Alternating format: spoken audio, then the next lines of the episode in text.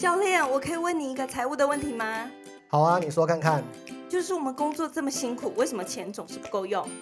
你说这个哦，其实呢就是这样那样，然后那样这样，你知道了吧？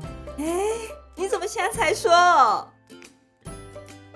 大家好，我是马赛黑，这个频道的名称是哎，你怎么现在才说？对，呃，听说今天这个是第零集，我们刚开始筹备这个频道哈，然后还很生涩，所以正在。呃，边录制边学习，然后欢迎大家跟着我们一起呃往这个财商的教育、财商的学习前进。那先来解释一下，哎，你怎么现在才说？为什么会有这个问句呢？就是呢，来自于呢，我们我自己目前在做这个财务咨询的部分。那财务咨询就是这我八年来的工作呢，会面临到一些学员，常常这呃带着他的这个。财务报表来问我们，他目前的经济啊，他的财务啊，遇到一些状况，甚至是他的人生遇到一些呃十字路口，需要我们帮他这个做个解答。那其实也不是解答啦，就是陪他聊聊这样。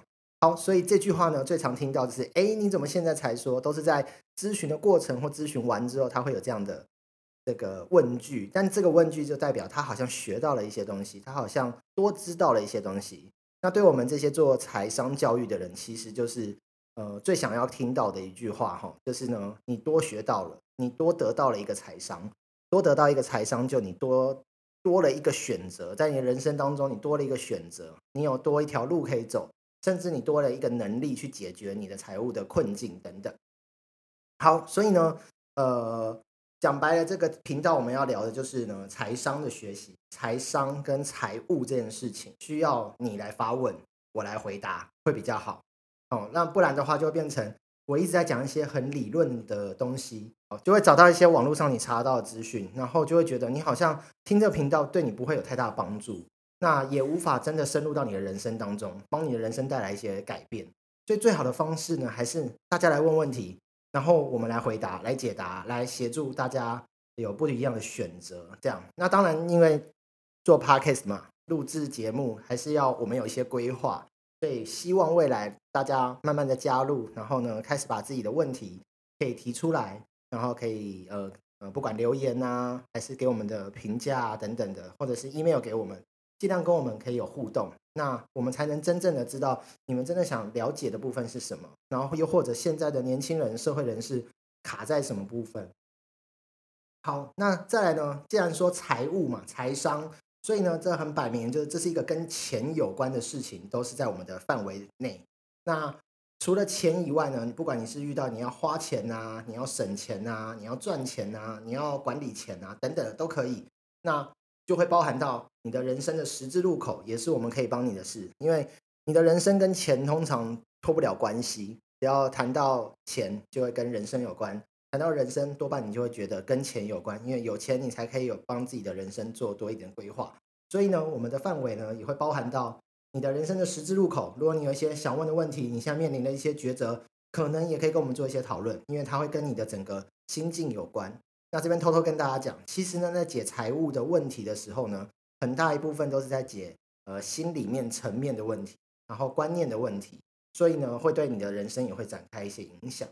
好啊，那除了呢这个，哎，你怎么现在才说这个节目要聊的部分跟财务有关、跟钱有关以外，有几件事情是我们不能做的。我们有三件事情不能做。第一个，我们不能借你钱，没有办法直接帮你处理钱的问题、钱的漏洞。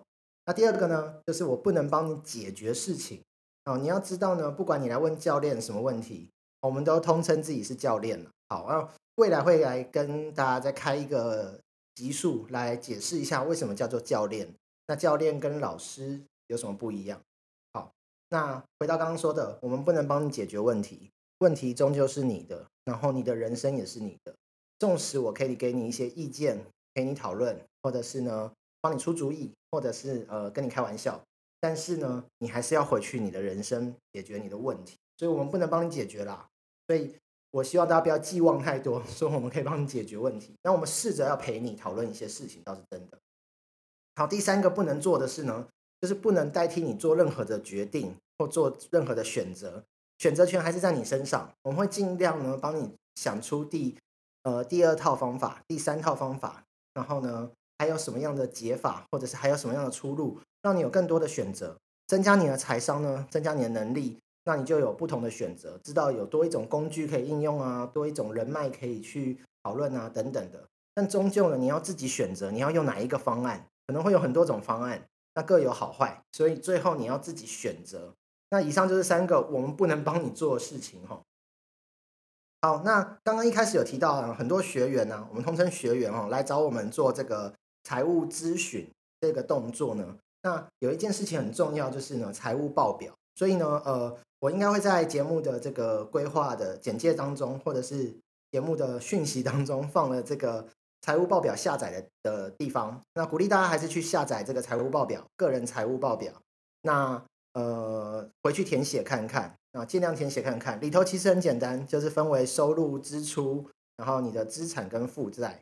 那第一步就是要了解你的收入跟支出哈。如果我们要聊这个财商的部分，我们就要知道你目前的经济状态，你真实的跟钱有关的状态，到底是你是入不敷出。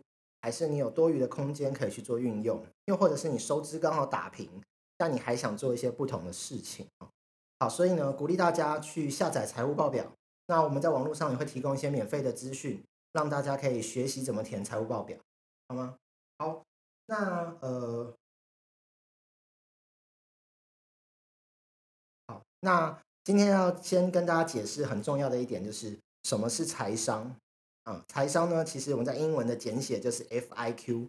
I Q 这东西大家可能有听过，就是呃讲人类的智商了。智商就是你有多少的智慧去处理事情。那所以财商很简单，就是你有多少的财务上的知识或能力去处理掉你现在的状况。那我们就泛指跟财务有关的能力跟知识，就叫财商。那讲粗浅一点的方式呢，就是用钱的技能或方法。你多会用钱，你多会管理钱。那中间有一些很重要的能力，比方说你有判读讯息的能力，判断这个讯息会带给你一个判断，然后呢，最后呢，你要做决定的能力，你会累积一些能力。好，那呃，我觉得我会开始这样讲呢，大家开始会可能进入一种大学课程。我大学听这些课的时候，我会觉得这些专有名词都很这个怎么讲，就是让人想睡觉。啊，那所以呢，我这边来跟大家分享一个，我大概十年前接触我的财务教练的时候。我第一次体验到什么叫做财商这件事情，我自己的体验，也就是他真的有帮助到我。那我那时候带着我的财务报表来给我的教练看，就说：呃，我的工作呢，大概朝九晚五，也不是朝九晚五，我工作时间很长，一天大概快工作二十个小时。然后呢，我的薪水大概两万多块，两万出头那个年代哈。好，然后呢，呃，所以呢，他就帮我看了一下财务报表，那他就勾选了一个东西出来，叫做保单。他就说你的保单呢，目前是怎么缴费的？我就说，嗯，就是每个月缴费啊。他就说，哎，你有没有去问过要不要改成年缴？